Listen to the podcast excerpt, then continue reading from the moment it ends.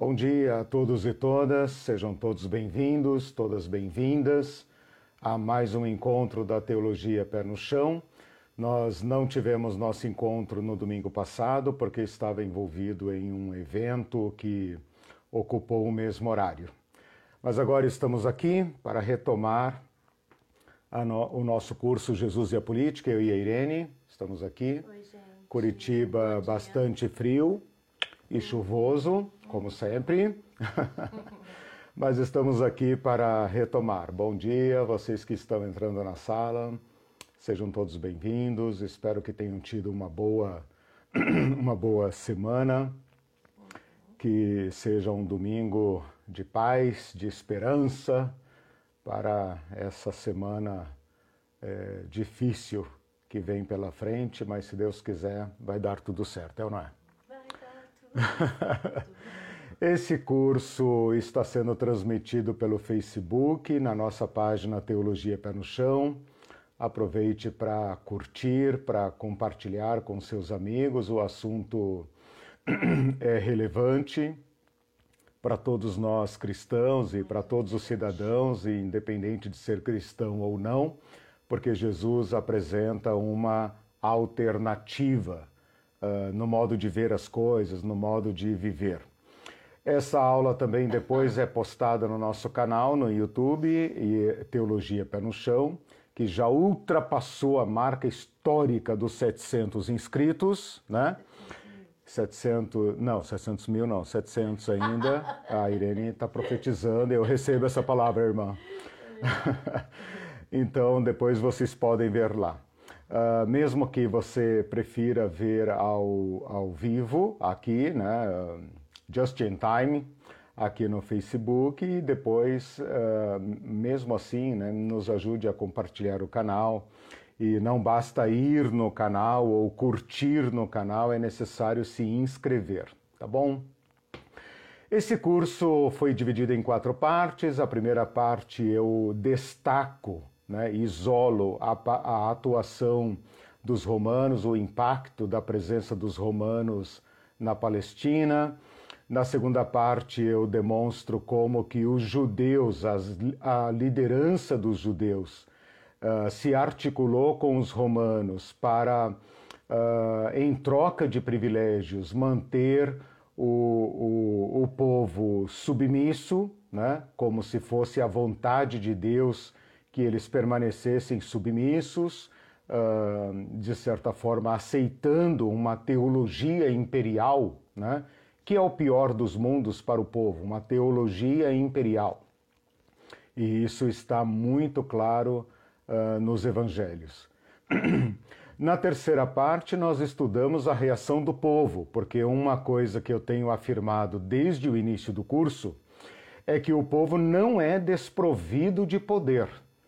Uh, na verdade, todo ser humano tem poder. O que acontece numa sociedade é que há uma partição desigual do poder, em que a sociedade. Uh, uh, a delega, né, delega parte do seu poder a uma elite, essa elite política, que deveria então uh, devolver favores e proteger e cuidar e, e garantir a, a satisfação do interesse público para o bem de todos. Não é o que acontece. E então o povo reage, né? Ele reage das mais diversas formas, inclusive com diversos graus de violência. Então, nós estudamos isso no terceiro ponto, para mostrarmos que o povo judeu não estava passivo completamente e que, inclusive, havia grupos armados. Né? Então, todo esse conjunto de, de fatores, né? To, todos esses poderes, bem ou mal distribuídos no povo judeu, compõem, constituem o mundo de Jesus, o contexto do Evangelho. Porque esse contexto não está explícito nas páginas do, dos Evangelhos? Porque o povo que leu os Evangelhos pela primeira vez estava perfeitamente ciente dele e não precisava desses detalhes. Quem precisa desses detalhes somos eu e vocês, todos nós. Nesta quarta parte do curso, que nós estamos hoje uh, ainda trabalhando nela e vamos continuar trabalhando nela, nós estamos elaborando a alternativa apresentada por Jesus. Então, nós resgatamos nessa quarta parte uma teologia do poder, como as Escrituras pensam o poder, as críticas que a, as Escrituras, os personagens do Antigo Testamento e o próprio Deus faz ao poder imperial. Uh, falamos também de uma, de uma teologia que eu chamei de servitude, né? Uh, usando essa palavra meio é, nova em português, né? ela, ela poderia ser uh, perfeitamente aceita, mas ela não está em todos os dicionários. Espero que ela é, que ela agora é, seja definitivamente colocada. Ela é uma palavra correta. O seu sufixo, né, ud, de atitude, né, ele, ele está presente na nossa língua e nas demais línguas, então ele é uma palavra, ela é uma palavra aceitável. Mas eu tenho chamado de servitude para aproveitar que se trata de uma palavra nova e, e, com ela designar a novitude de Jesus, mostrando e deixando muito claro e insistindo que Jesus está propondo um vinho novo. Né? Claro, estou usando uma figura de linguagem do próprio Evangelho e do próprio Jesus. Que Jesus está apresentando uma proposta nova. E este é o objetivo desse curso: entender a proposta de Jesus e uh, pensarmos formas de reproduzir ou de aplicar, de realizar esta proposta de Jesus no nosso próprio mundo, que apesar de ser um mundo moderno, pós-industrial, tecnológico, eh, urbanizado, guarda semelhanças com o estado de coisas do mundo de Jesus, porque império é império. Né? O que muda são os instrumentos, que agora são mais poderosos, mais eficazes, uh, não precisa tanto de violência física, né? porque consegue atingir os seus fins uh, de modo muito mais barato, muito mais eficiente. Né? Esses poderes tendem a ser invisibilizados por nós. Por isso é importante esta reflexão. Nesta reflexão desse ano todo, né, nós vamos até final de novembro, uh, nessa reflexão desse ano todo, nós tenta estamos tentando fazer um exercício intelectual de nos afastarmos, se fosse possível, e nós estamos tornando possível, nos afastarmos da nossa realidade para então tentarmos uh, ter um olhar crítico destas relações de poder. Né? Toda relação humana, toda relação social, até aquelas internas da família, até aquela uh, uh, do casamento, são relações de poder. Né? Não são políticas no sentido comunitário amplamente, mas são relações de poder. Se não fosse, não haveria o machismo, né? não haveria o, o feminismo, não haveria feminicídios. Né? Então, são relações de poder. E poder envolve violência. Então, eu sei que não é fácil pensar nesses termos, mas é uma forma que nós precisamos é, é, trabalhar né, para elucidarmos esse estado de coisas. Bom, nesta construção da teologia do poder e da servitude, portanto, poder-servitude, eu passei então nas últimas aulas a apresentar para vocês textos bíblicos que constroem, que, que, que uh, fundamentam esta teologia.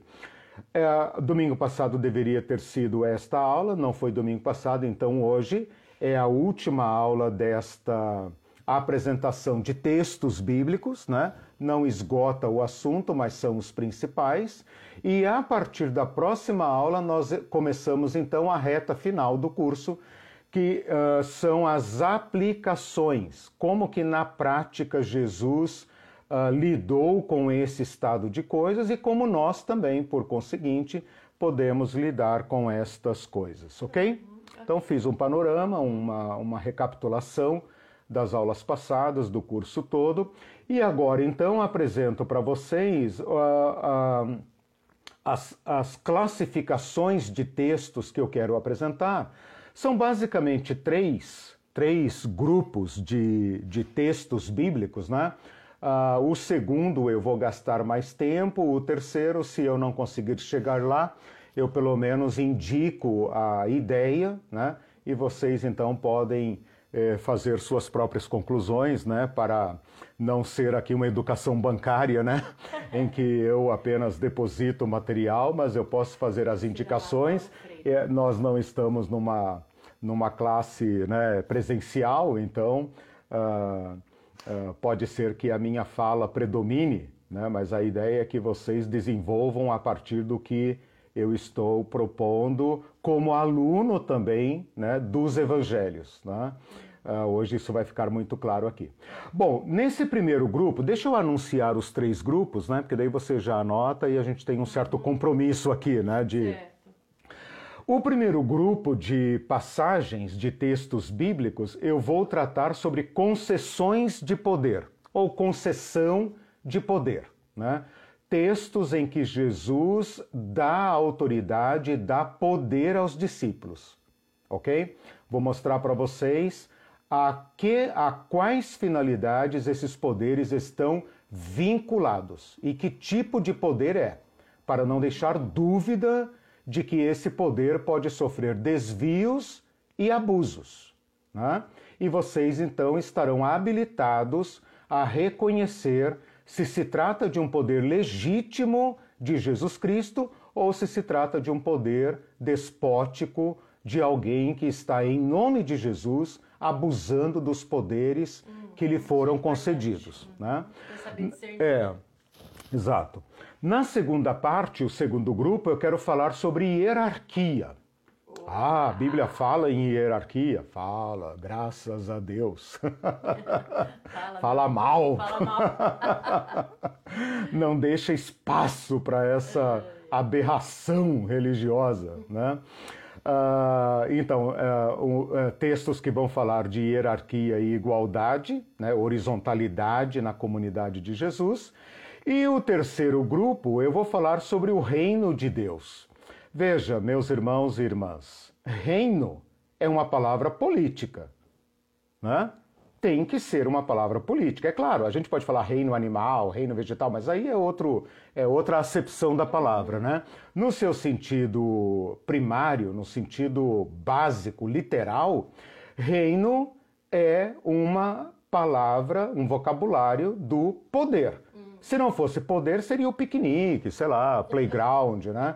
Mas é reino de Deus. Portanto, envolve a dimensão política. Né? Não é a política de César, obviamente. Se fosse a política de César, seria uh, do modus operandi de César. Né? Então é nesse sentido que nós estamos trabalhando, criarmos alternativas. Criarmos não. Quem criou foi Jesus. Entendermos a alternativa, ok? Então vamos lá ao primeiro grupo. Eu quero demonstrar para vocês nesse primeiro grupo que todos os textos, todos os textos em que Jesus concede poder aos seus discípulos, ao seu povo, portanto a, a nós inclusive, né? se trata de poderes para, eu, eu, eu, eu estou dando este nome ao poder autêntico, ao poder originário, ao poder legítimo aos olhos de Deus. Então a gente pode falar que se trata de poder para ou poder com. Então veja, Jesus não não não uh, extingue o poder, ele não extingue a política.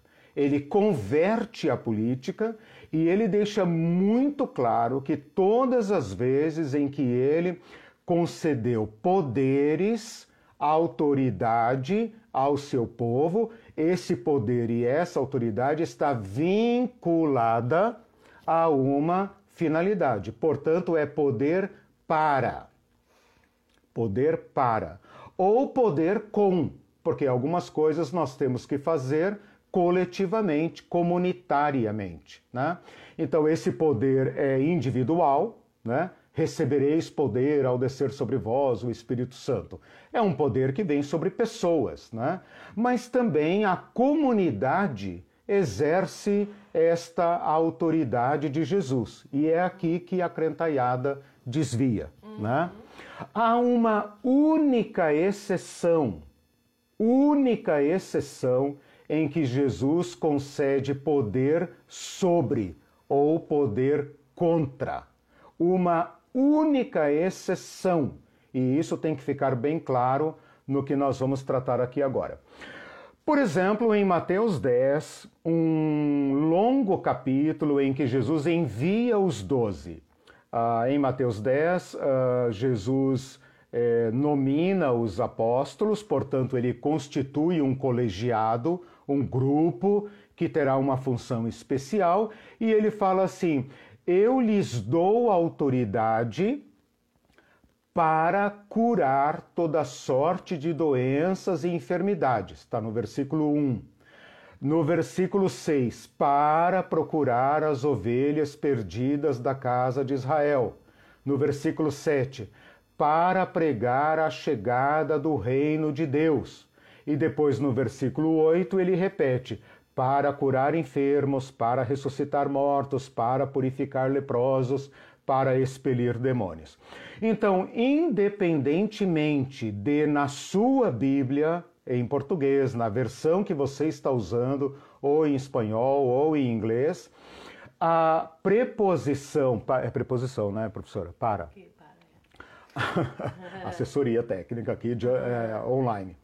É, a preposição para está explícita ou subentendida. Eu lhes dou autoridade para. Então não é autoridade para exibição, não é autoridade para seu bel prazer, não. É uma autoridade que eles não tinham, lhes foi delegada por alguém que detém esta autoridade já amplamente uh, exercida na Palestina no, no, por Jesus e que agora delega este grupo e esta autoridade está vinculada, né? é, essa palavra vinculada é muito comum nas questões e na, na literatura sobre poder, vinculada. No texto paralelo de uh, Lucas 9, o texto paralelo, ou seja, onde Lucas retrata a mesma uh, matéria, ele fala: deu-lhes poder, Jesus deu-lhes poder dunamis e autoridade, exousia em grego para efetuarem curas. Então, aqui na Bíblia que eu estou usando, que é a revista atualizada, o para, a preposição para, que indica finalidade, indica direção, está explícita no texto. O poder e a autoridade são concedidas para prestarem um serviço às ovelhas perdidas da casa de Israel. Depois, no restante do texto de Mateus, é, capítulo 10, Jesus mostra como eles irão exercer esse poder. E ele caça, ele extingue qualquer instrumento de poder imperial. Ele fala: vocês não vão levar dinheiro, vocês não vão levar reserva e vocês não vão levar nem o bordão que usam para caminhar. É como se ele estivesse dizendo: vocês não são soldados de César, não são funcionários do império de César, nem do império do Sinédrio, nem do império do Templo. Vocês são servos e estão a serviço, apóstolos, portanto, enviados por, um no, por uma nova autoridade. E esta autoridade não é exercida como César a exerce, ok? Uh, inclusive ele fala ali dos perigos, né? Eu lhes envio como ovelhas no meio de lobos, né? olha a, a, a, a desproporção de poderes. O que uma ovelha vai fazer no meio de lobos? Desprovida de símbolos de poder como dinheiro, reserva e etc., né? que ele menciona lá, uh, e nenhum símbolo de poder, nem o bordão que representaria talvez alguma autoridade profética, absolutamente nada. E ele fala: vocês irão para o meio de lobos. Faz sentido? Bom, no reino de César não faz sentido, né? César nunca mandou uma delegação de ovelhas para conquistar lobos, mas no reino de Jesus faz sentido. Quando Jesus uh, é, ressuscita em Mateus, naquele texto que a igreja costuma chamar de grande comissão, ele fala assim: todo o poder e toda autoridade, exousia, todo poder me foi dado nos céus e na terra. Vão, portanto. Então, o para não está aqui explícito, mas está subentendido. Todo poder, toda autoridade me foram dadas, me foi dada, a autoridade me foi dada nos céus e na terra. Ide, portanto. E o que ele vai falar depois do portanto, ou numa melhor tradução, indo, portanto, né? Para colocar o imperativo no que venha depois do portanto, são as tarefas a serem executadas pelo poder e autoridade de Jesus delegados à igreja. Ele fala: vão, portanto, façam discípulos em todas as nações, batizando-as em nome do Pai, do Filho e do Espírito Santo e ensinando-as a observar tudo quanto vos ordenei. É um anti-império. Porque, primeiro, ir por todas as nações é perder o poder étnico, o poder territorial. Hum. Né? Espalhem-se, dispersem-se. Né? Então, enquanto o império concentra para acumular poder sobre as nações e extrai dos povos a, a, a riqueza deles para dominá-los, Jesus está dizendo Vão, portanto, por todas as nações e façam discípulos, façam discípulos iguais ao que vocês se tornaram. Batizem essas pessoas em nome do Pai, do Filho e do Espírito Santo para libertá-las do império de César. Uh, batizar aqui, antes de representar um sacramento, um memorial, ou seja lá como quer que as nossas igrejas falem, é um símbolo de ruptura com o império de César e a adesão a uma comunidade alternativa. E como essa comunidade vai viver? Vai viver das palavras de um único mestre, ensinando-as a observar tudo quanto eu ordenei. Portanto, a fonte da autoridade é Cristo. E quem dá os limites, os contornos dessa autoridade também é Jesus. Portanto, a igreja não pode ir por todas as nações, fazer nenhuma outra coisa que não seja o que Jesus mandou. Quando ela faz isso, ela está cometendo desvio de poder ou abuso de autoridade, abuso uh, de poder. Uh, em 2 Coríntios, Paulo fala segundo Coríntios 10, 8, Paulo fala assim: a autoridade que eu recebi do Senhor é para edificação. Veja como Paulo entende o, o, o objeto da autoridade recebida. E ele diz mais: e não para destruição. É para edificação e não para destruição. Então ele entende claramente para o que é a sua autoridade e para o que ela não é. Né? Então, quando os crentes querem governar as nações, ou tomar o poder sobre as nações, ou criar uma república gospel, né? eles estão cometendo um desvio de finalidade, um desvio de autoridade, um abuso de autoridade. Lembrem que a palavra abuso ela é entendida como a, a transgressão, né? A, a, o transbordamento do uso, ab-uso. Né? É, é esse o sentido da palavra. Quando em Mateus 24 Jesus fala também sobre a concessão de poder, ele fala: recebereis poder ao descer sobre vós o Espírito Santo, Atos 1:8, né? Lucas 24, 49, combinado com Atos 1:8. uh, vocês vão receber a promessa do meu Pai. Qual é a promessa do meu Pai? A descida do Espírito Santo. O que, que o Espírito Santo vai delegar a vocês? Poder. Recebereis poder ao descer sobre vós o Espírito Santo. Ponto. Não, ponto não, vírgula. E sereis minhas testemunhas. E sereis minhas testemunhas, tanto em Jerusalém, como em toda a Judéia, Samaria e até os confins da terra.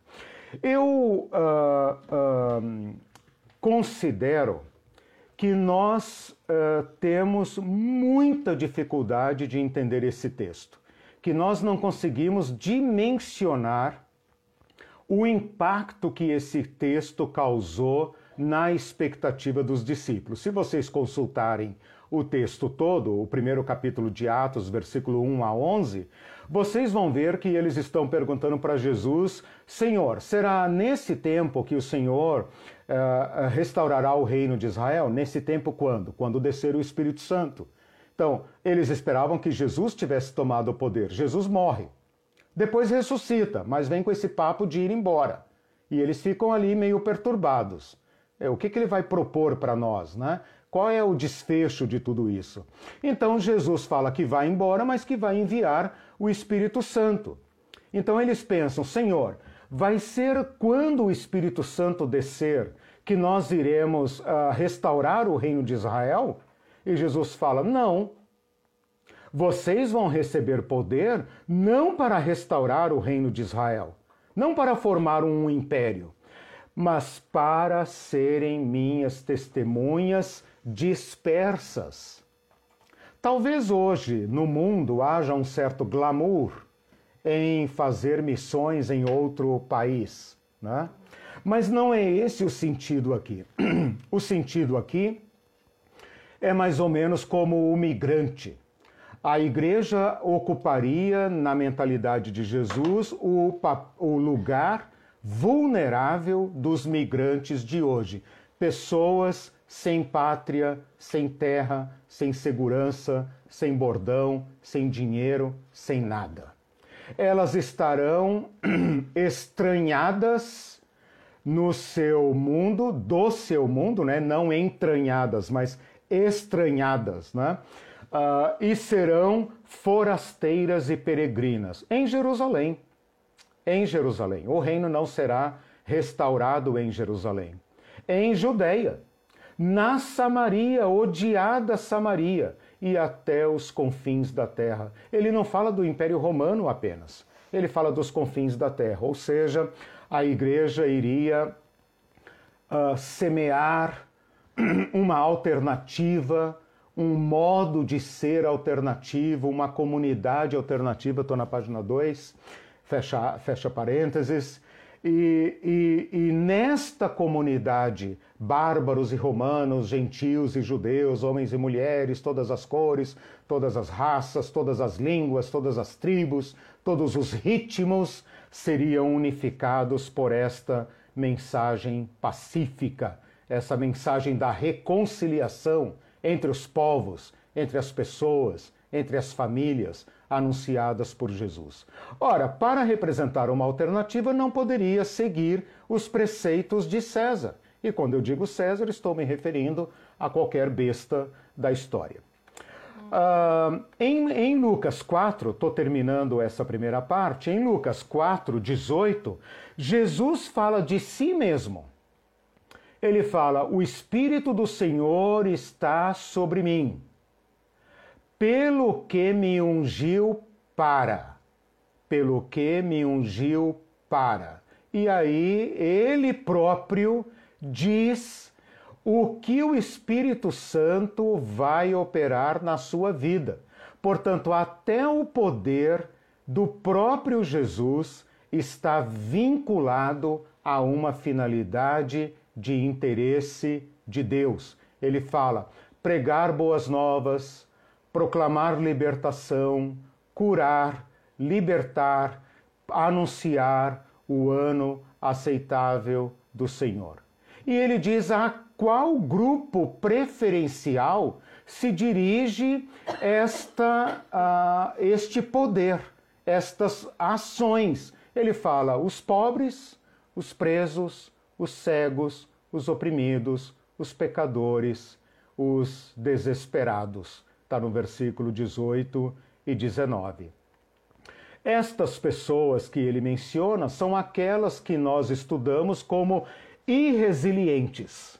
Aqueles que para o Império Romano, assim como para todo Império, são descartáveis. Né? Por que é que hoje se fala em necropolítica? Porque o império que nos governa hoje, que domina sobre o mundo, não tem lugar para esta massa de pessoas improdutivas. Elas não têm valor econômico, elas não são uh, economicamente ativas. Né?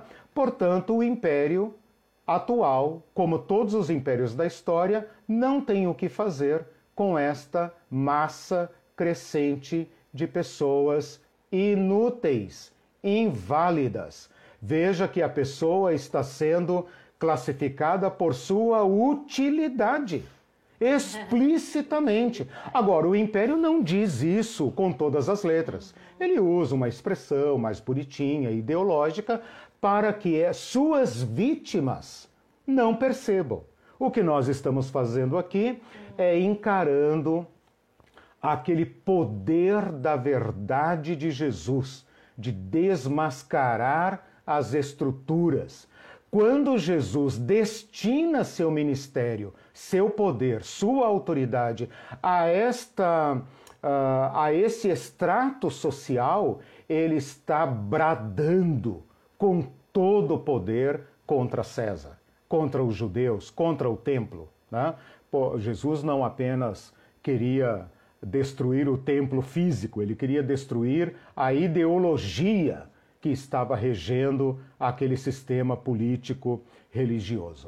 Por último, um, um último texto que eu quero falar de poder é, para, a gente pode pegar em João, capítulo 20, versículo 22. João não tem um texto paralelo uh, aos textos da grande comissão, mas aparece aqui sinteticamente em João capítulo 20, versículos 22 e 23, quando ele fala: Recebei o Espírito Santo. Soprou sobre eles, que é um símbolo do Espírito, o vento de Deus, né? o Espírito Santo, soprou sobre eles, aliás, a própria palavra Espírito significa sopro, né? quem estudou antropologia comigo já, já sabe isso recebei o poder uh, do Espírito Santo. A palavra poder aqui está implícita, né? Recebei o Espírito Santo.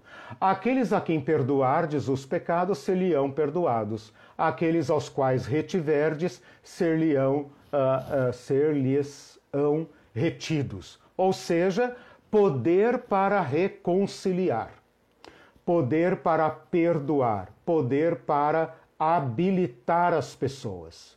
Fora ficam os adeptos de César. Esses não têm parte no reino do Cordeiro de Deus. Por quê? Porque não abandonam a violência, não abandonam a opressão, eles estão bem colocados no reino de César e eles estão ajoelhados diante desse sistema. Mas a todo que se considerar deslocado, estrangeiro neste mundo de César, nesta besta que governa os homens e as mulheres, e os velhos e as crianças, há um lugar de reconciliação neste novo reino de Deus. Parto imediatamente para mostrar para vocês, então, que excepcionalmente há uma autoridade que deve ser exercida sobre Sobre, que eu quero dizer, é de cima para baixo, obviamente, né? Para é horizontal, com é, é, é lado a lado, não tem hierarquia.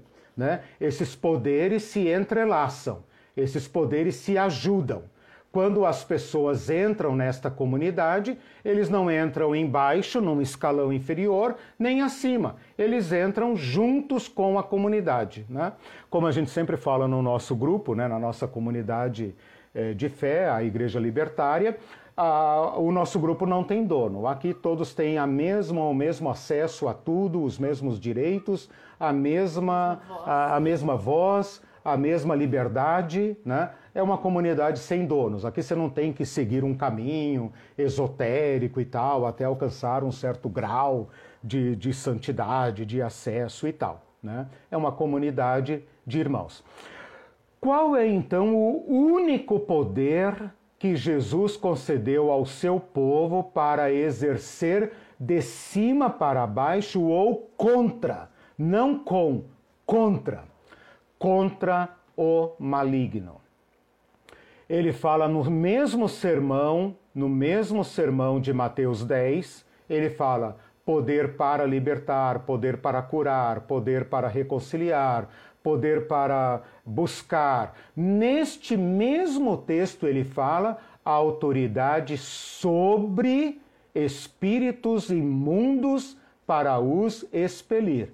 Veja bem que não é contra as pessoas más, mas contra o mal que opera nas pessoas que se entregaram ao mal.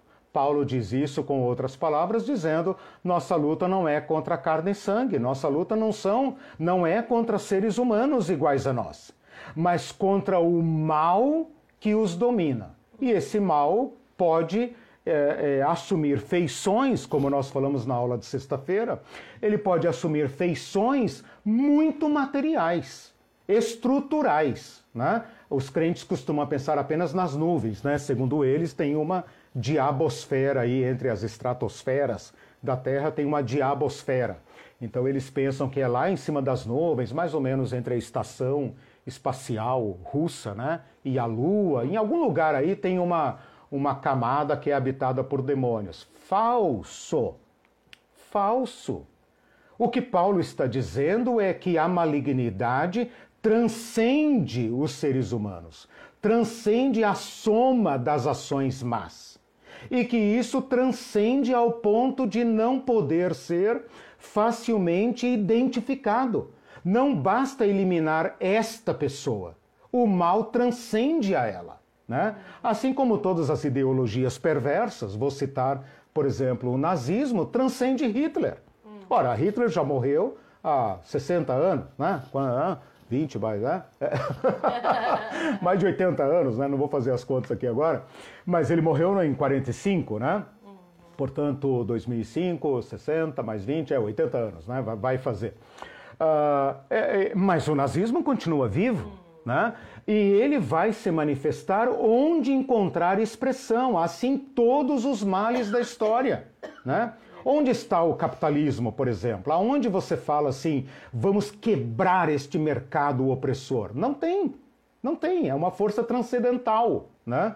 Uh, uma força de matar, roubar e destruir. Mas onde está a cabeça desse sistema? Transcende, está nos ares.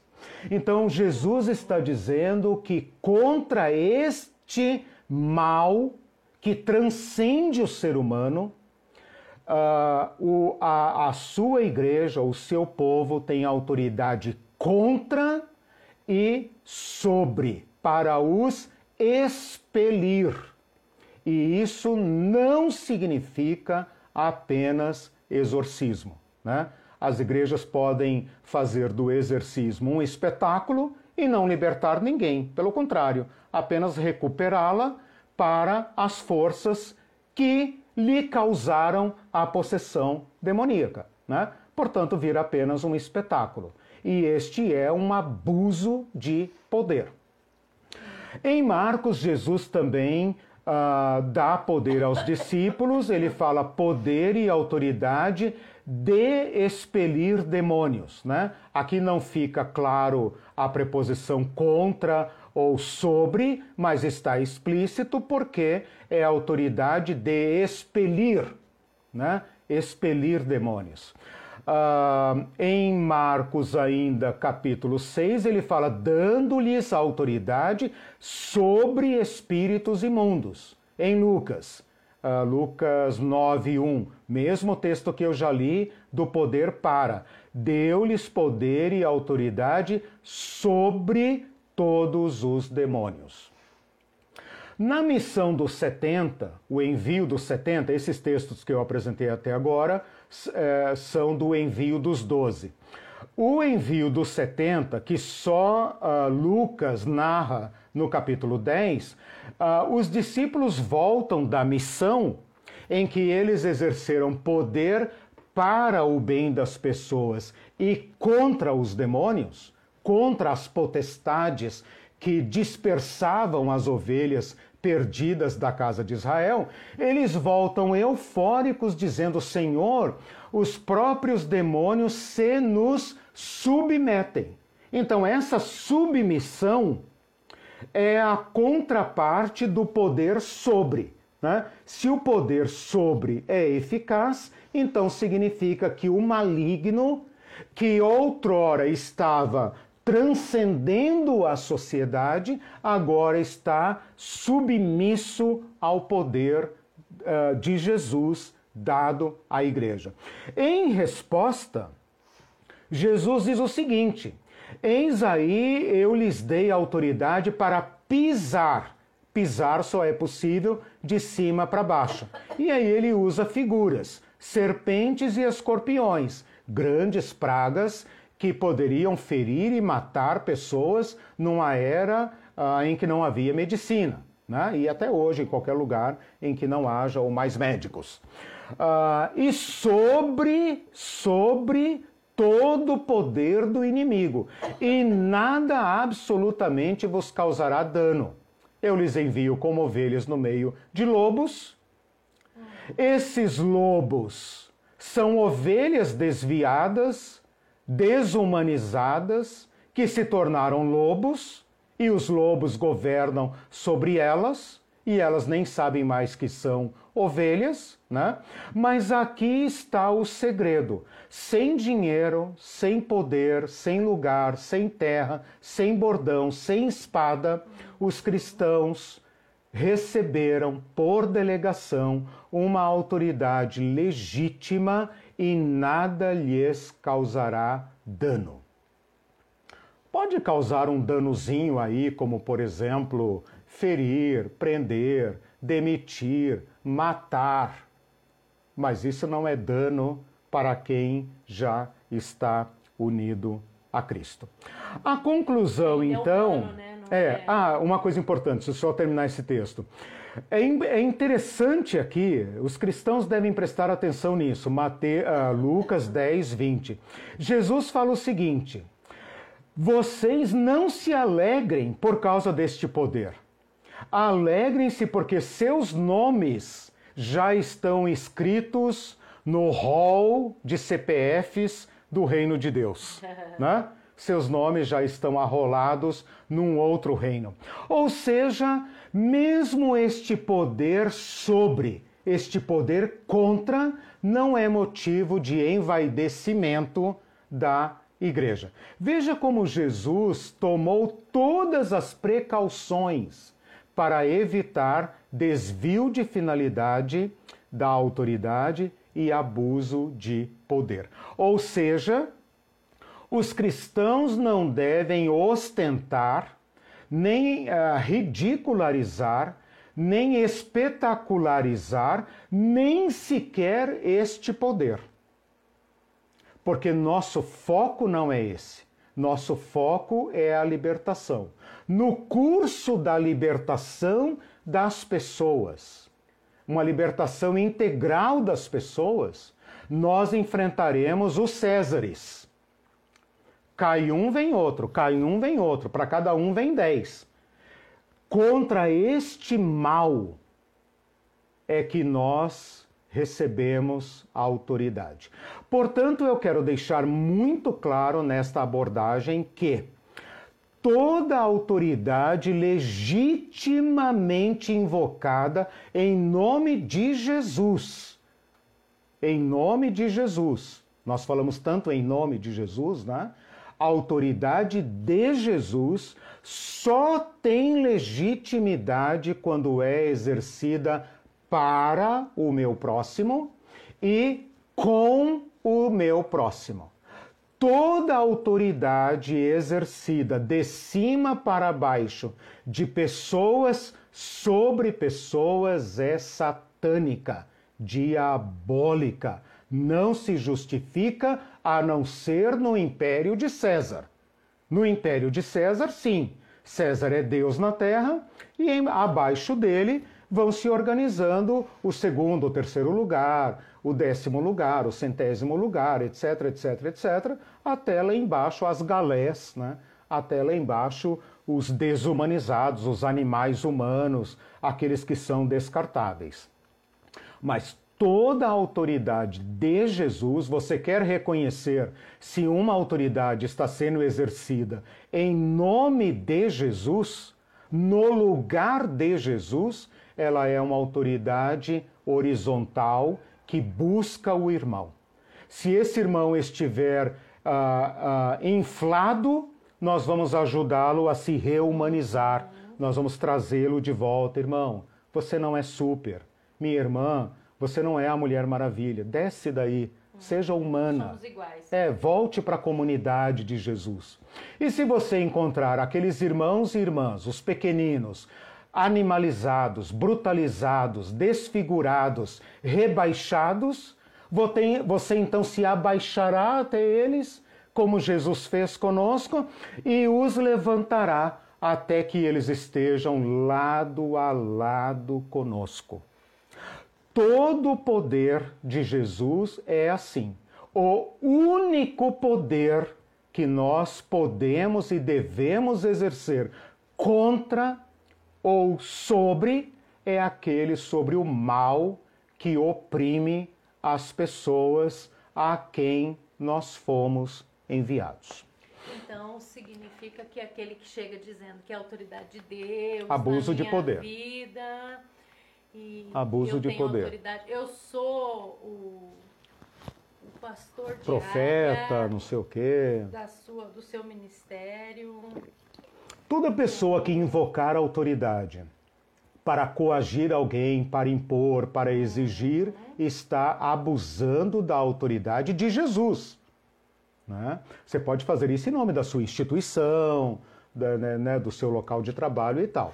Mas eu tenho experimentado na minha vida praticar este, este exercício do poder amplamente. Né? Sou funcionário público, sou pai, sou marido, sou cidadão, sou vizinho, sou eh, motorista, sou eh, colega de trabalho. Né? No momento não exerço nenhuma chefia, mas já exerci chefias, ah, já fui pastor, já fui professor. Né? Então procuro exercer esta a natureza de autoridade, servitude, né? poder, servitude, amplamente. Tô vivo, tô bem, tô até bem demais, né? Porque o exercício desse poder pode suscitar ameaças, né?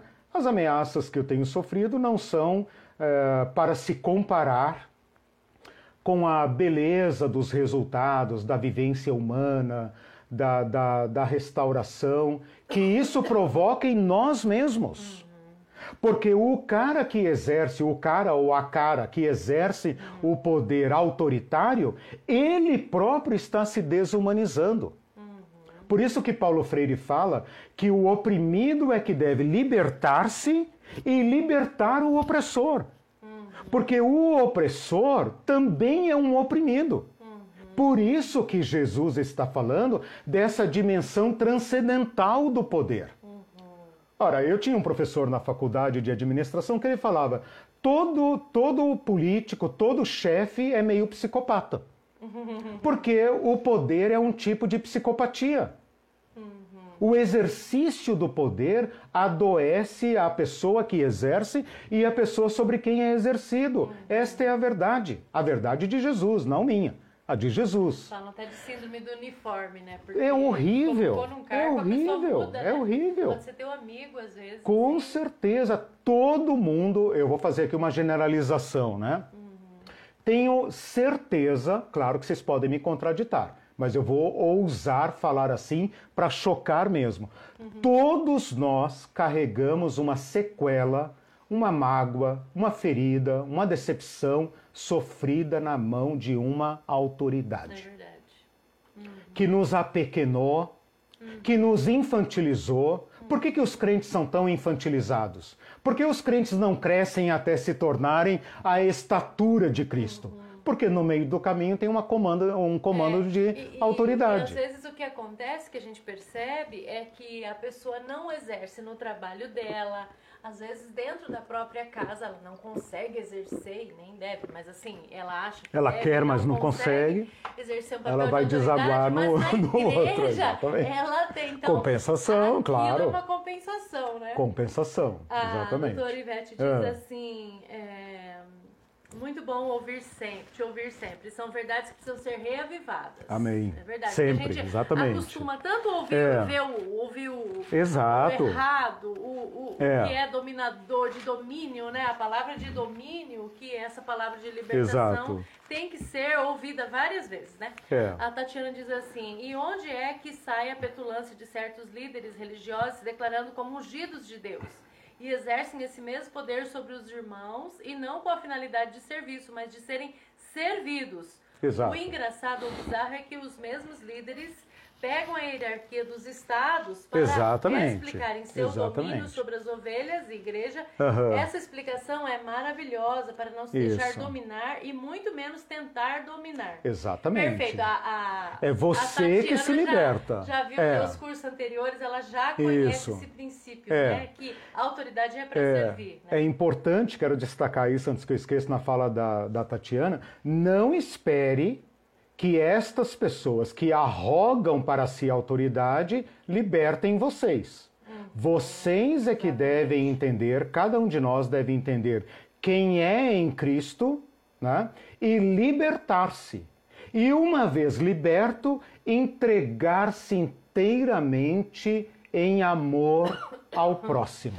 Vocês vão ver que, de uma forma ou de outra, vocês vão trombar com a, instituição. E uma coisa muito importante, antes que eu esqueça da fala da Ivete e também da Tati, é o seguinte.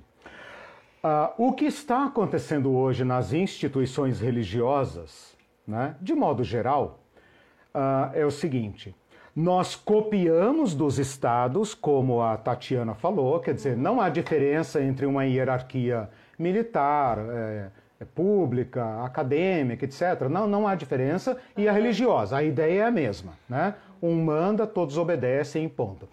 Com o agravante de que na igreja essa autoridade tem a, a, a, o selo de autenticidade de Deus. Então, por exemplo, no Estado, em tese, pelo menos, né, a doutora Ivete sabe bem disso e todos que já tiveram que demandar contra o Estado, todos os que são da área do direito, em tese, euzinho aqui, cidadão, posso acionar a justiça contra o Estado, contra a União. Isso é um negócio extraordinário, que eu, cidadãozinho, CPF, né?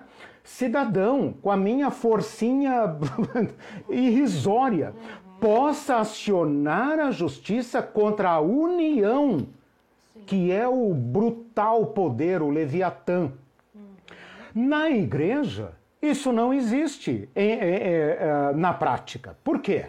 Porque este poder supremo está autorizado pelo próprio Deus. De modo que quando você questiona uma autoridade religiosa, você está questionando não a ele, mas o próprio Deus. Ora, quem de nós vai querer afrontar o Deus Todo-Poderoso, uhum, né? que chega através de mim por meio de uma cadeia de comando. Sim. Eu, fa eu brinco dizendo, só o fato de chamar cadeia já não presta. Né? Exatamente. Se fosse coisa boa, não ia chamar cadeia, ia chamar mesa, mesa de autoridade, né? Mas cadeia já não é coisa boa. de autoridade, o Celso diz assim... Mas Cristo... é um agravante, vai. O céu, o, o céu, céu. o Cristo que se encarnou ah. na história foi para elevar a humanidade dos homens, contudo a liderança hierárquica do poder sobre, do poder contra, desumaniza os grupos de pessoas de muitas Sem dúvida alguma. Tal liderança perversa literal trata seres humanos como rebanhos, animalizando Exatamente. ao nível da ovelhinha, do cabritinho, É. serem totalmente É. passivos diante do pastor com mão de ferro. Outra figura Eles de linguagem. figura é, a, a é. termo, né? Eu tenho Literal. feito um esforço lá nos meus neologismos religiosos para desconstruir estas coisas, até já me chamam de vassourinha santa, né? O faxineiro, o faxineiro do céu. Exatamente. Mas é, é para gente, a questão de pastor e ovelha é uma figura de linguagem. Qualquer pessoa que tenha, né, pelo menos a oitava série, né, já entende figura de linguagem. Figura de linguagem, né? Não existe pastor literal nem pastor ovelha é literal. Também. O pastor supremo da igreja é Cristo. Exato, é o texto pegar- que eu vou ler aqui agora. Tem mais Ah, algum ok. comentário? Não, só o Ah. Gilberto que diz assim: Caio comenta o tragicômico conceito de autoridade espiritual de Silas Malafaia. Exatamente. Então, vejam como esses homens e mulheres ah, gostam de falar de autoridade espiritual. Eles gostam disso. Meus irmãos e irmãs, de uma vez por todas, toda a autoridade que Jesus Cristo deu é para todos. Se alguém tiver dúvida sobre isso, leia de novo e de novo e de novo Atos 1:8, combinado com ah, o capítulo 2, quando desce o Espírito Santo. Nos últimos dias derramarei do meu espírito sobre toda a carne, sobre velhos, homens, mulheres, jovens e crianças. Está muito claro isso. Toda não há nenhuma autoridade, olha o que eu vou dizer. Não há nenhuma competência, nenhuma. Eu falei nenhuma no começo, depois abri uma exceção, né, que é o poder contra o maligno. Agora eu vou falar em termos absolutos. Pode me contraditar, evidentemente, né? Eu não encontrei, estou sendo honesto. Ah, não há ah, nenhuma autoridade que Jesus tenha delegado aos seus seguidores que seja exclusiva de um ou de outro. Nenhuma. A diversidade está nas habilidades, nos dons, e aí nós, aí nós vamos para a diversidade. É o corpo de Cristo. Né? Mas antes de chegarmos à diversidade, nós temos que nos entender como uma comunidade do Espírito. Qual Espírito? O de Cristo. O mesmo Espírito que agiu em Cristo foi derramado em torrentes inundadoras sobre toda a igreja. E depois Paulo vai dizer que esse Espírito Santo concede dons como ele quiser, mas todos os dons, todos os dons, para serem legítimos, têm que ser exercidos nesta direção horizontal, permitindo que seja para baixo, eu posso me abaixar. Eu não posso me levantar acima dos outros, mas me abaixar eu posso. Com que finalidade? Encontrar vocês lá e descer mais baixo, mais baixo, mais baixo, é para trazer as pessoas que foram desumanizadas, brutalizadas, abusadas, feridas, de volta à mesma dignidade. Bom, eu preciso entrar aqui, o tempo está correndo muito, eu vou apenas para esse texto da hierarquia e eu vou analisá-los com vocês, ah, desafiando vocês. Depois eu vou colocar ali, anotem para mim que eu vou colocar umas anotações para comparar aquele texto de Mateus 20, ah, 20 a 28, que nós gastamos acho que duas aulas tratando dele. Mateus 20, 20 a 28. Mas agora eu vou ler outro texto, que é o texto de Mateus 23, um texto que talvez você nunca tenha ouvido uma pregação sobre ele, né? Por isso que ontem na nossa igreja lá eu falei, nós seguimos o evangelho integral, né? Não tem, não tem parte proibida, né? No Mateus segundo ponto 20. de hierarquia. Isso, isso, exatamente. Isso mesmo, obrigado. É, então eu vou falar de hierarquia, vou comparar esse texto de Mateus 23, de 1 a 12, com o texto de uh, Mateus 20, 20 a 28. Então, Mateus 23, 1. De 1 a 12, tá? Vou comparar com aquele texto que nós, aquele texto principal lá dos primeiros lugares e tal, não será assim entre vós e tal, é. que é Mateus 20, de 20 a 28, tá? tá? Então, Mateus 20 a 28 nós já estudamos bastante, né? Depois você recupere lá, tem duas aulas sobre ele, mas Mateus uh, uh, 23, 1 a 12 é, é mais ou menos assim.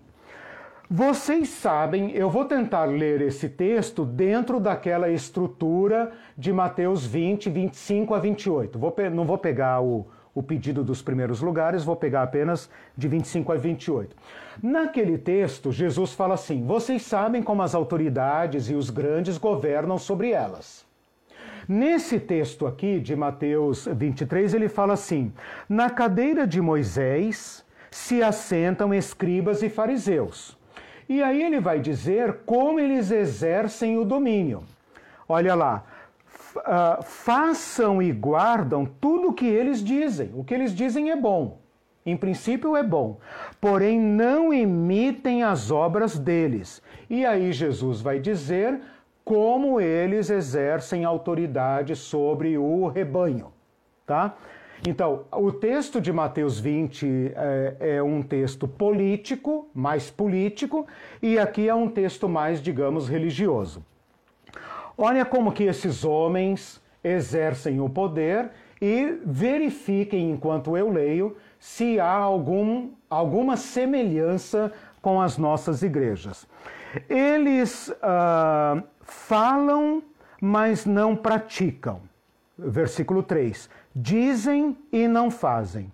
Atam fardos pesados e difíceis de carregar e os põem sobre os ombros das pessoas.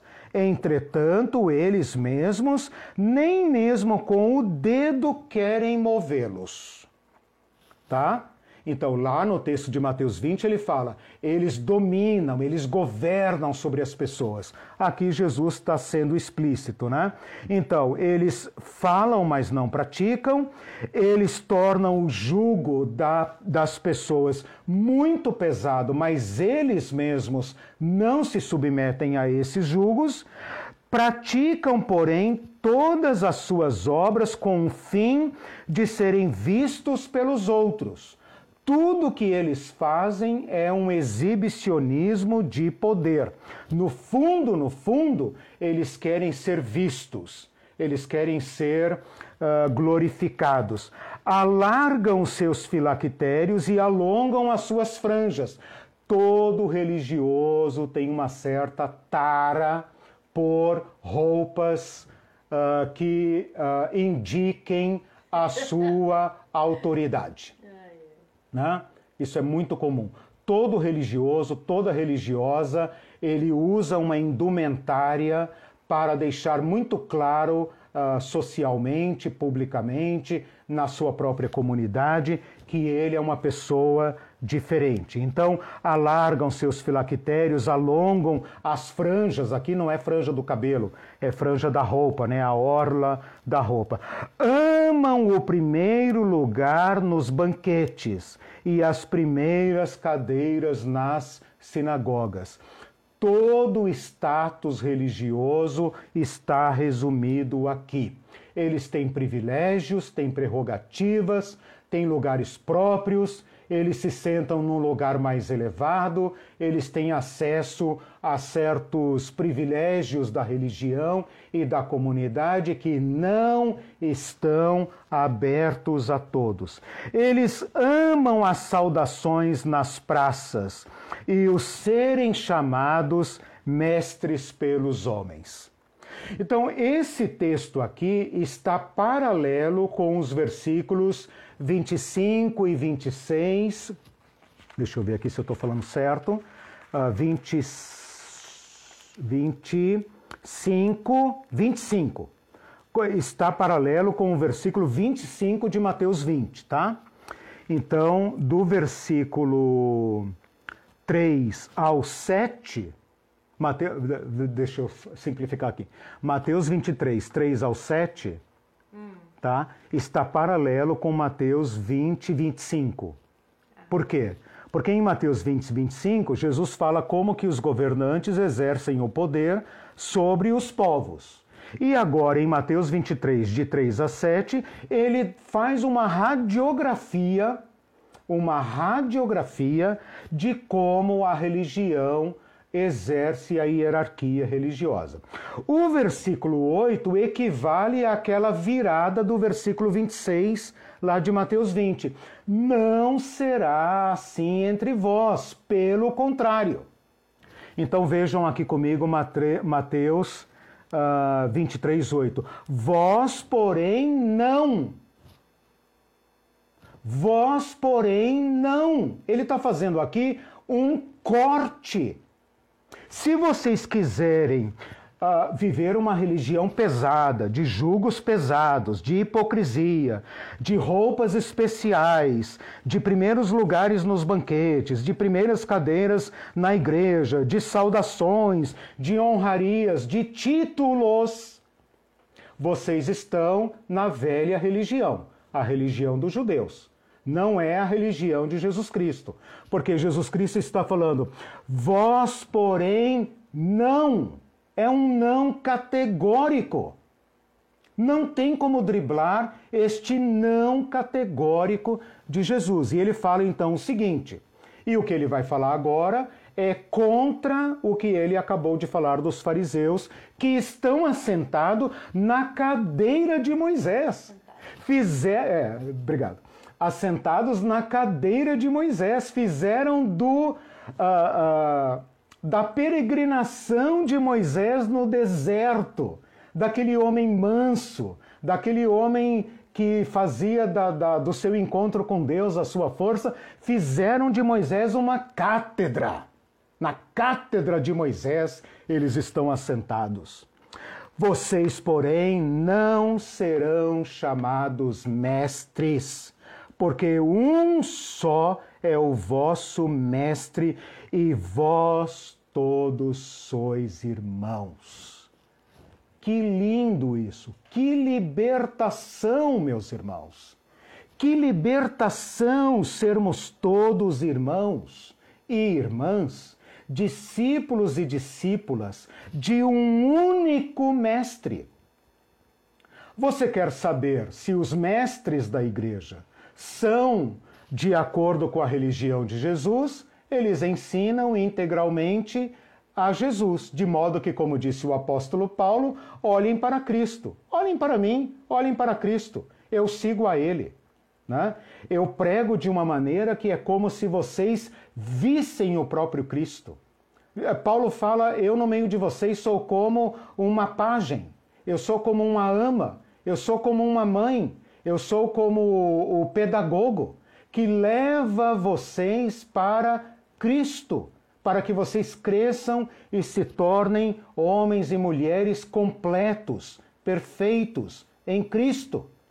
Então, qualquer um que se que fizer questão dos seus títulos de mestre é porque quer ensinar seu próprio, sua própria ideologia e não gera discípulos de Cristo, gera discípulos dele. Por isso ele pode falar, meu discípulo. Né? Bom, a ninguém sobre a terra chameis vosso Pai, vosso Papa, vosso Padre, vosso Pastor, vosso Guru, vosso Mentor, vosso Discipulador. A ninguém sobre a terra chameis vosso Pai. A palavra Pai aqui uh, não é o pai é, genético, né? o pai o pai da, da, da, nossa ascendência, né? mas é o pai num sentido muito amplo, porque os discípulos chamavam seus mestres de pais, né? e era uma grande honra pública ser chamado de pai. Né? O Antigo Testamento mostra isso, e o próprio César era chamado de pai do império. Então ele é um título muito amplo. Né? Nós trocamos, tudo bem. Nós só não chamamos os nossos é, pastores de padres porque nós não somos católicos e não, queremos, não queremos parecer com eles. Né? Mas antigamente, antes da reforma, todos eram pais. O que é a palavra padre se não pai? Ora, eu não estou caçando palavras.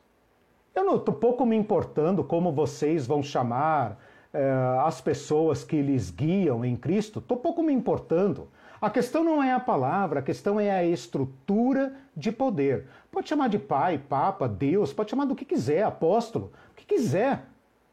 A, a, o problema não está na palavra, mas esta palavra está dentro de um sistema. E o sistema é hierárquico. E é isso que fere. Então não é a palavra. A palavra implica né? a hierarquia. Exatamente. A palavra não é uma ilha. Não é uma questão, ah, o Eliseu está dizendo que eu não posso chamar meu pastor de pastor. Pode chamar de pai, pode chamar de é, meu mestre, meu, sei lá, pode chamar do que quiser, né? Desde que vocês se entendam como irmãos. E se ele for um pai legítimo, né? Aquele que você fala, esse que me gerou na fé, eu tenho por ele, por ela, um carinho de pai, de mãe, não tem problema. Se ele for um pai legítimo, ele vai sair do caminho para deixar o filho crescer e se tornar igual a ele, maior do que ele, sem nenhum problema. A ninguém chameis vosso guia, porque um só é o vosso guia, o Cristo. Um só é o vosso guia, o Cristo. A palavra guia aqui, né? É evidentemente aquele que vai à frente e que conduz. Ora, se ele conduz, os outros são conduzidos.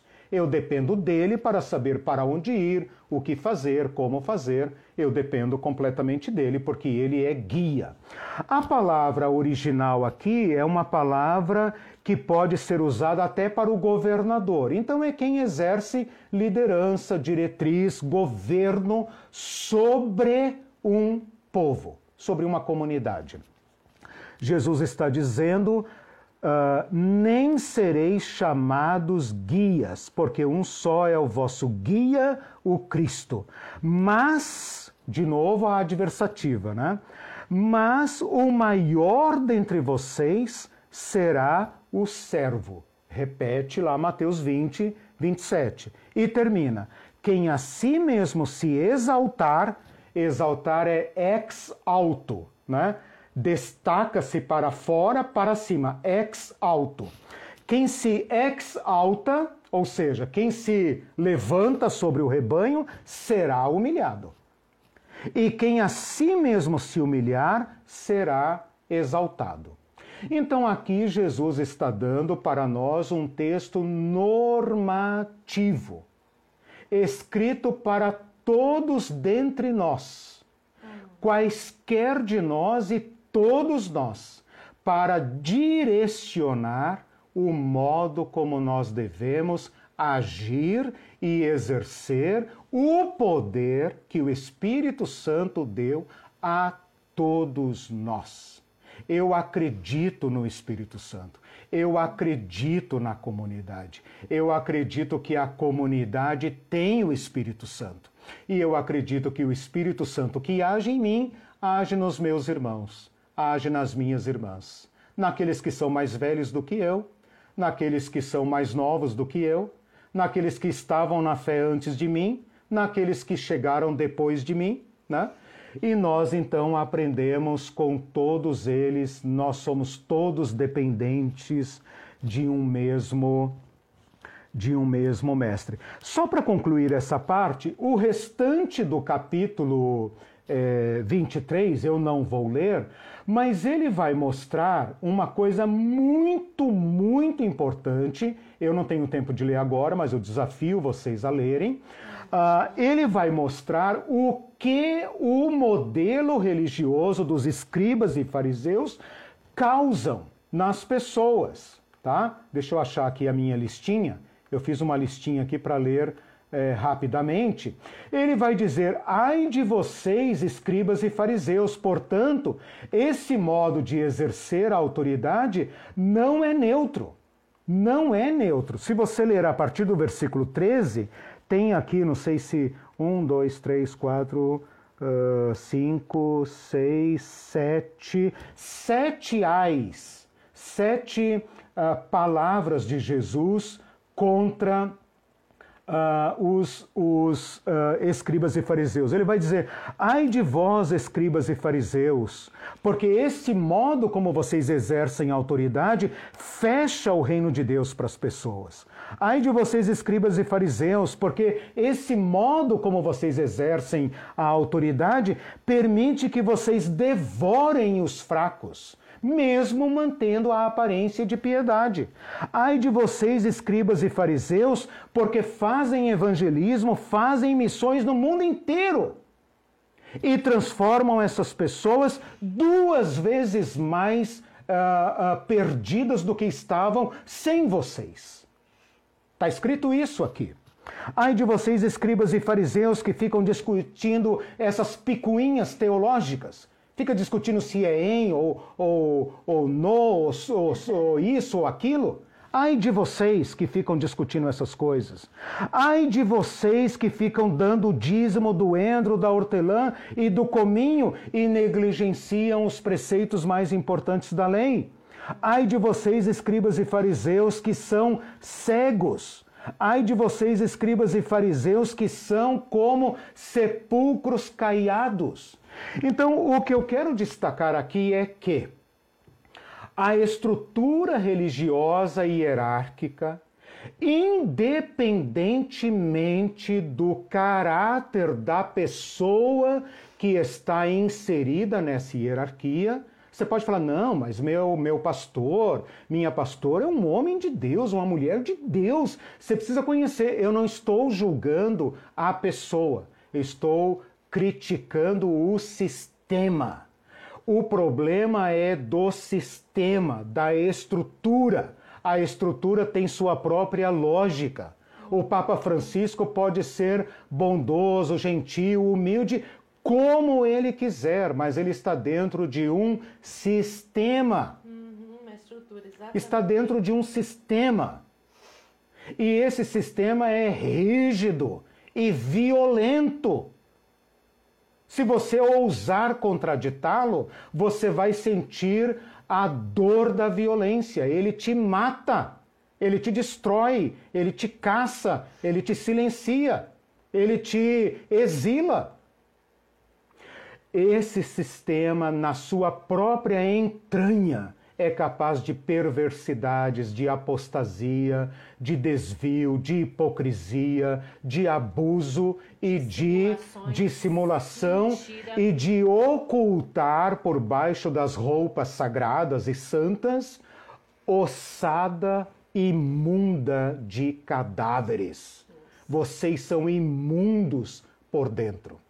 Por que é que Jesus constitui uma uma comunidade alternativa para nos prevenir destas doenças. Se nós temos uma comunidade em que todos são plenamente cidadãos habilitados por Jesus Cristo, todos têm voz, Todos podem dizer. Pode sobrepor sobre o É, exato. Todos têm voz, ninguém se sobrepõe, ninguém é menos, todos são elevados à dignidade e todos podem dizer, irmãos, é assim mesmo? E a igreja, quem sabe, poderia abrir um debate interno para reler o evangelho. Uhum. Para reler. Olha, Deus está uh, despertando irmãos da igreja com uma preocupação social. Uhum. É justo que nós ganhemos almas para o céu? Ou será que nós temos que nos engajar nesta libertação integral do ser humano? Ora, quando o Espírito Santo suscita esse tipo de carisma na igreja, o que, que a igreja hierárquica faz? Exclui, mata, destrói, demite, amaldiçoa, exorciza, né? quando ela deveria ser oxigenada por esse vento do Espírito Santo e, no mínimo, no mínimo, discutir internamente esta direção, porque é claro que uma comunidade precisa de segurança, né? ela tem que ter tempo de se uh, ajustar, de crescer, todos nós estamos no caminho. Mas era isso que eu queria dizer. Uh, depois vocês leiam também Mateus, vi, uh, Mateus 20. Uh, Mateus. Mateus. Não, não é o 20? É, Mateus.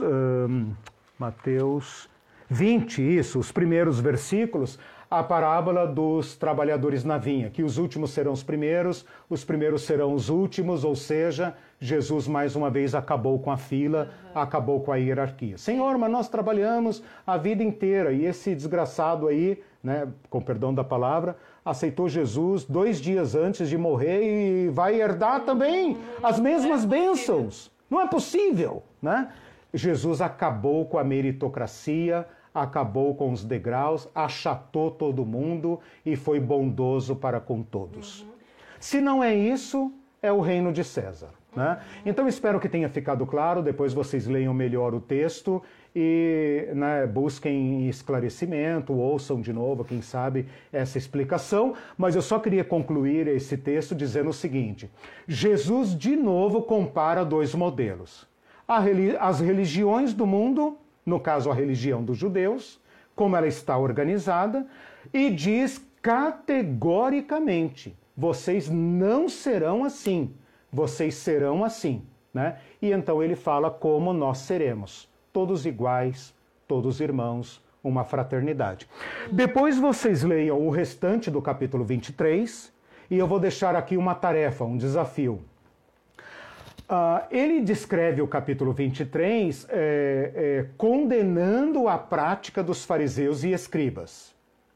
Experimentem, eu fiz esse exercício, experimentem inverter o texto e mostrar o que Jesus gostaria que seu povo fizesse. Então, quando ele fala assim, por exemplo, é, ai de vós, escribas e fariseus, que dão o dízimo do endro, da hortelã e do cominho e negligenciam a justiça, a misericórdia e a fé. O que, que ele está querendo dizer? Entre vocês não será assim. Será assim. Vocês vão privilegiar a misericórdia, a, a justiça e a fé, a fidelidade. Então, se você inverter o texto, você vai falar assim: Bem-aventurados vocês, meus, meus amigos, meus irmãos, que dão privilégio, né? que protegem o órfão e a viúva Bem-aventurados vocês que dão prioridade à limpeza interior e não às roupas de fora. Bem-aventurados vocês que não engolem o camelo. Não engolem, né? Vocês percebem as coisas importantes. Então tentem ler esse texto ao contrário, né? Para inverter o que Jesus amaldiçoou e lamentou nos escribas e fariseus e fazer então a lógica contrária e dizer, e aí você vai ter um retrato da igreja, né, de como vocês, é, como Deus quer que nós exerçamos a nossa autoridade para, nossa autoridade com. Quem sabe vocês compartilhem lá depois nos comentários o resultado dessa tarefa, não vale ponto, não vale nada, né? Mas eu vou ler alguns uh, comentários tá. aqui. Sim. É, a Denise, ser rebelde à autoridade religiosa para ser livre em Cristo Jesus. Às vezes envolve isso mesmo, né? Exatamente. É... Quem fala de autoridade uhum. classifica os rebeldes. Uhum.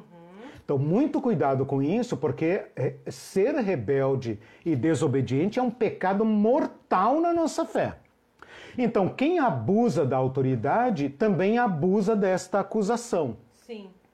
Uhum. A verdadeira autoridade espiritual dá liberdade. Sim. Se não der liberdade, cai fora que é abuso. Exato. E a.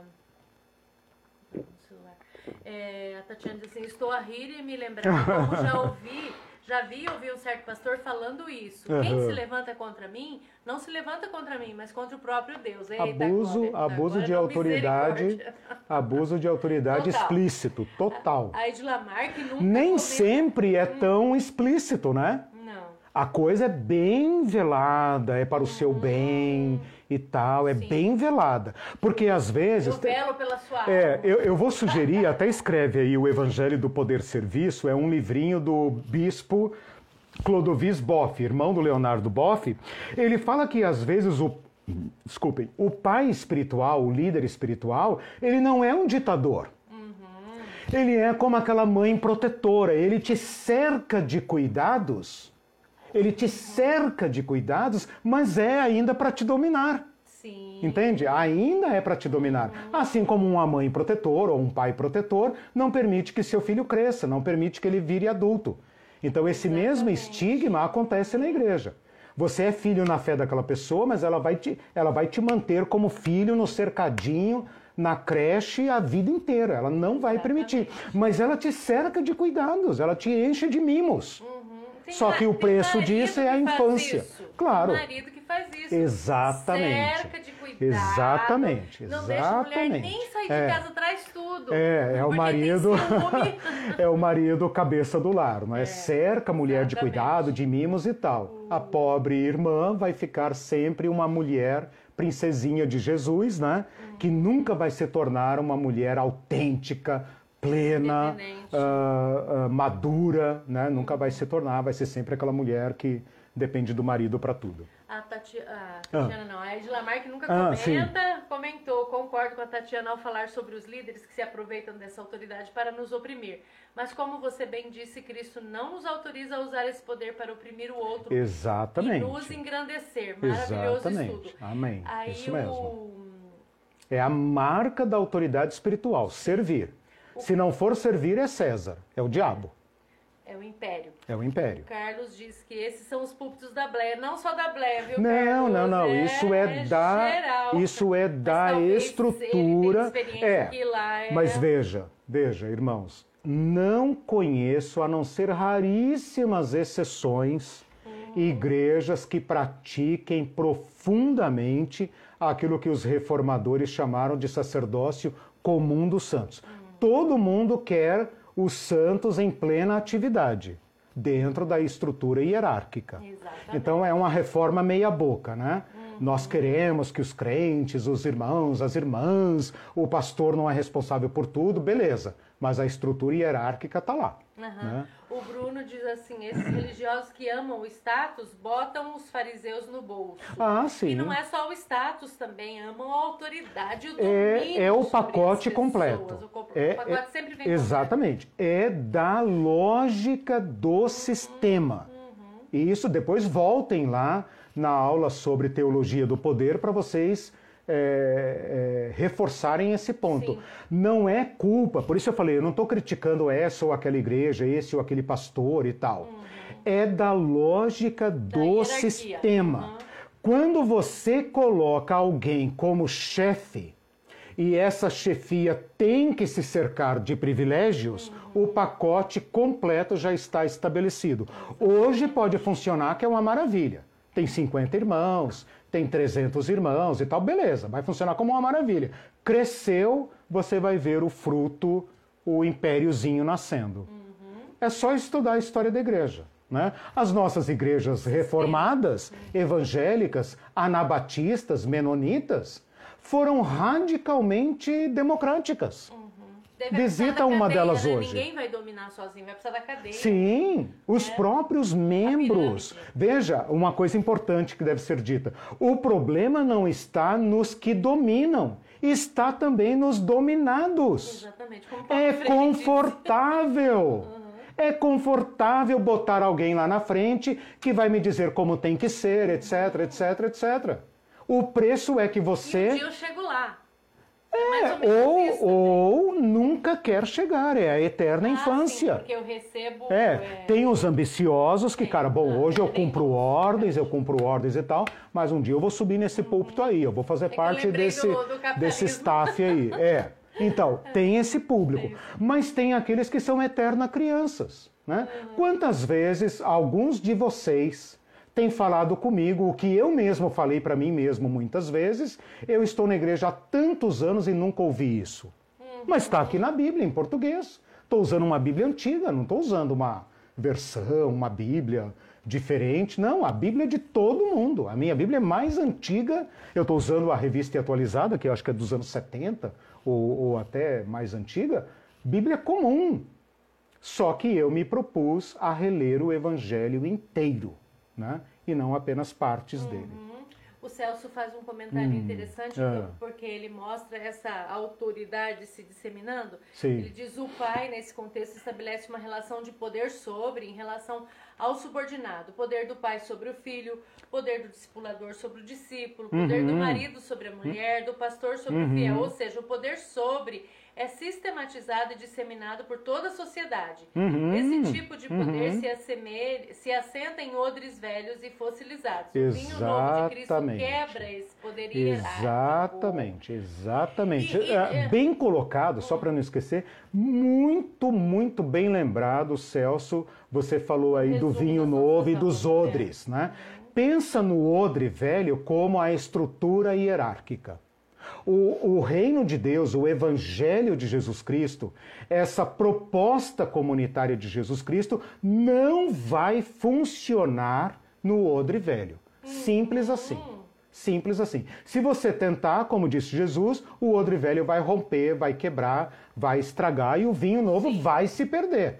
Palavras de Jesus.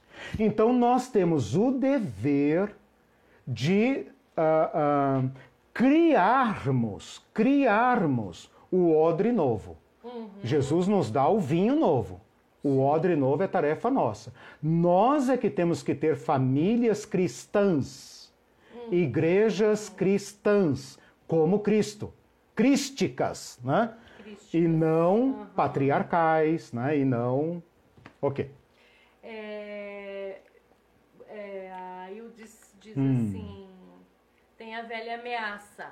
Ai daquele que tocar no ungido de Sim, Deus. O Silas Malafaia sim. tem um vídeo dele que fala sobre Sim. isso. Ai daquele que Não mexe com o pastor, seja, não Isso é mexe. uma ameaça É. branca que a lei não tem como pegar. Porque, como Sim, você disse sim, sim, sim, passada, sim. não há como é, verificar esse, esse abuso de autoridade É, espiritual. o- a, a autoridade espiritual ela é a mais perigosa, a mais pervasiva, porque só você, irmão, irmã, pode colocar limite a ela. Não há limite para ela. Claro que eu não estou me referindo a crimes, né? Por exemplo, se um líder espiritual, uma líder espiritual abusar sexualmente de alguém, etc, etc, isso é crime. É. Né? Não é disso que nós estamos falando. Estamos Não. falando de uma coisa interna corporis. Estamos falando desse governo da vida das pessoas. Despótico. de pegar Né? Vamos, vamos falar bem claramente. Pastores que estão orientando o seu povo a votar num certo candidato e não votar em outro candidato. Eles não têm competência espiritual para isso. Então, aí está um caso, para dar um exemplo bem claro, nenhum líder espiritual tem competência para fazer ah, palanque eleitoral dentro da comunidade. Isso extrapola. Esse é um típico, para dar um exemplo bem claro, típico caso de abuso de autoridade pastoral. Então, o cara já exerce uma autoridade que é ilegítima. Porque o pastor não deve governar o rebanho. Quem governa o rebanho, de acordo com Mateus 23, é Cristo. Né? Ele é apenas o servo dos servos dos servos do Senhor. Portanto, deve se colocar como servo de Deus na igreja, não servo da igreja, servo de Deus na igreja. E manter-se fiel à igreja. Né?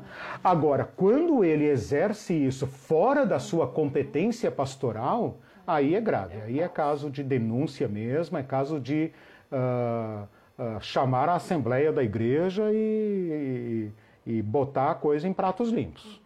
Carlos Senão vira Pereira- coronelismo. O Carlos Pereira diz assim: Deus tenha misericórdia de sermos mantidos no cercadinho. É, exatamente. Ei, uma coisa que a gente deve deixar claro também, Uhum. é, você vai concluir aí, né, com a, é, já o nosso horário já Uhum. esgotou, mas assim, uma coisa que, porque surge com tudo isso que você, todo esse conteúdo que você está dando, é, surge uma pergunta assim, ah, mas então é, é, não tem... Não tem posição de, de liderança na igreja? Não é isso que a gente está querendo dizer.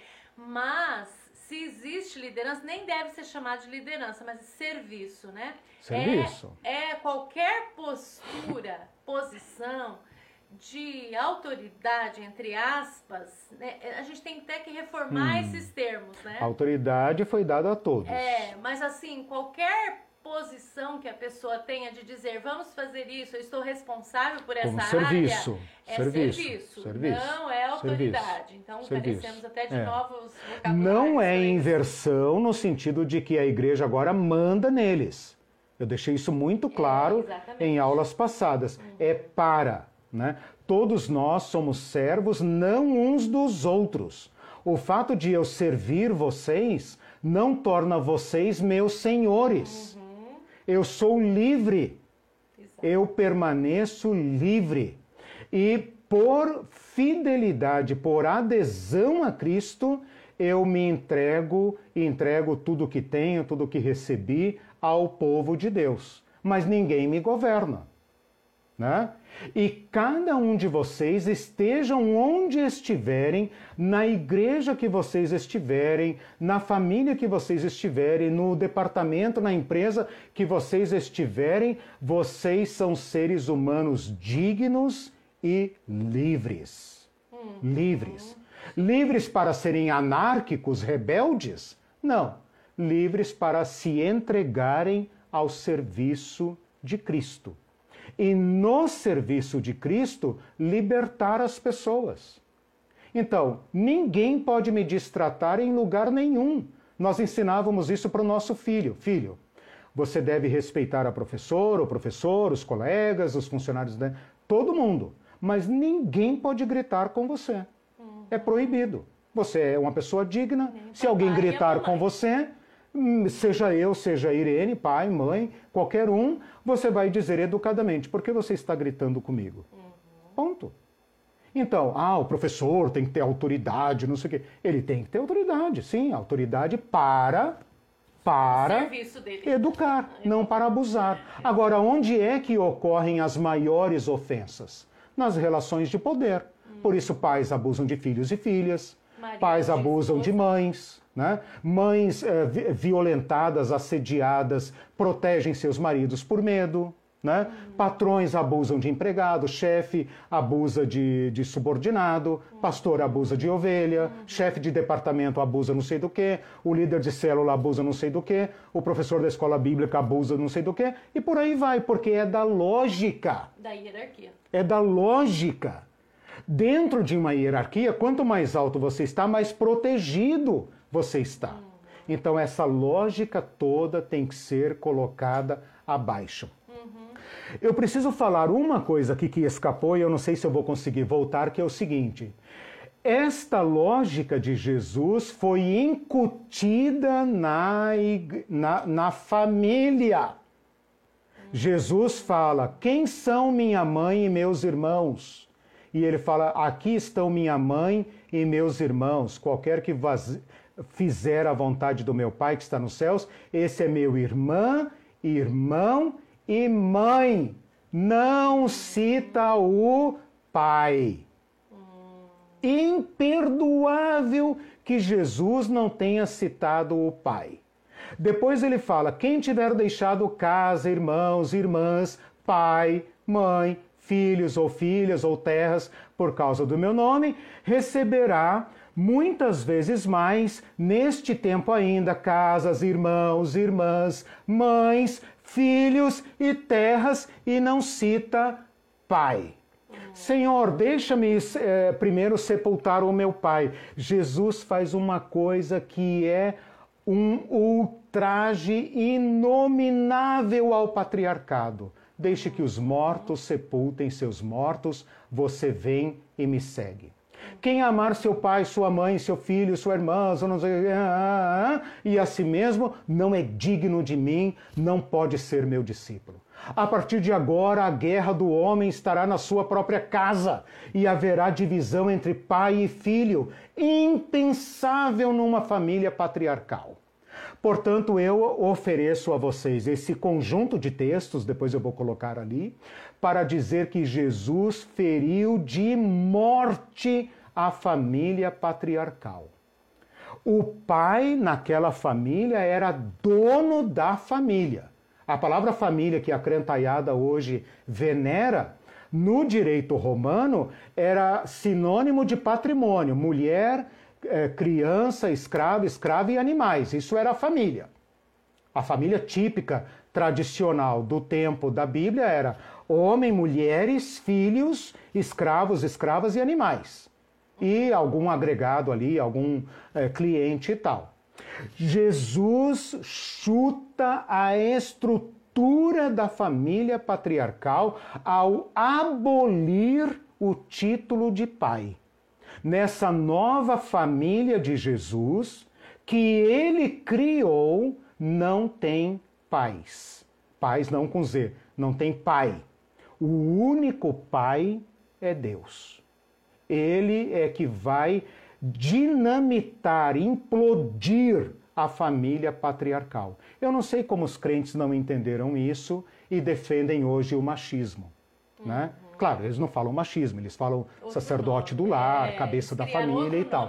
Mas Jesus quebrou esta cadeia de autoridade e habilitou cada homem e cada mulher a aderir a ele a despeito de qualquer cerceamento de liberdade, seja de pai, de mãe, de marido, de quem quer que seja. Você é livre. Homem, mulher, jovem, você é livre. Nenhum de nós deve se submeter a um relacionamento abusivo, muito menos em nome de Jesus. Uhum. E a igreja cometeu este pecado de legitimar relações abusivas para manter a família hierárquica, que é a família patriarcal. O que, que é uma patriarquia? Uma hierarquia? O governo do pai. Ora, você deu o governo para o pai, o pai vai usar. Simples. Né? E ele vai usar sobre. E a igreja abençoa essa estrutura. Então, de acordo com Jesus, eu denuncio como Jesus denuncia, a família como um espaço de relações tão íntimas que pode também se tornar um lugar dos mais uh, uh, intensos abusos uhum. e destruição de pessoas. Uhum. Cristo mexeu nessa estrutura também. E nós, homens, devemos ser para nossa mulher, fala nossas mulheres, né? Os homens, cada homem deve ser para sua mulher um servo, um servo para seus filhos, sem que sua mulher se torne sua senhora, né? E a mulher uh, servir sem que o marido se torne seu senhor, e o mesmo se aplica aos filhos, né? Você serve aos seus filhos no temor do Senhor, porque eles não são seus, são do Senhor, e eles não se assenhoreiam sobre você, eles não governam você. Eis a liberdade, eis a, a comunidade alternativa. Pronto. Então me obedeça terminação. não, mais dois comentários. Para o bem aqui. de todos, eu obedecerei. É, o Carlos assim, o problema desses pastores é que eles têm muita influência na cidade, no país, Exato. e assim ameaça pode Poder. ser cumprida literalmente. Poder, claro. E o claro. Celso diz assim, abuso de autoridade política às vezes é punido, quando denunciado, né, Celso? Agora fica difícil punir abuso de autoridade espiritual. Exatamente. Ele parece ser ilimitado Exatamente. sem freios. Exatamente. É Ontem nós ouvimos um pastor visitando o nosso grupo, também pastor de uma igreja é, de Jesus, né, uma igreja que segue o Evangelho, que ele falou: Cara, eu não vou perder tempo com essa estrutura. Eu não vou perder tempo. Ele acha que não eu, dá mais Eu não tenho idade, não tenho energia para lidar, sabe? Uhum. Cada um é responsável e tal. Então, meus irmãos, na igreja em que nós estamos agora, a maioria das pessoas foram vítimas de algum tipo de assédio ou de abuso de autoridade espiritual. Uhum. Né? Nós estamos tentando criar o que ontem foi dito para mim, eu gostei muito, uma comunidade terapêutica. Não no sentido de que todo mundo está doente, mas numa comunidade em que uns abençoam os outros. Né?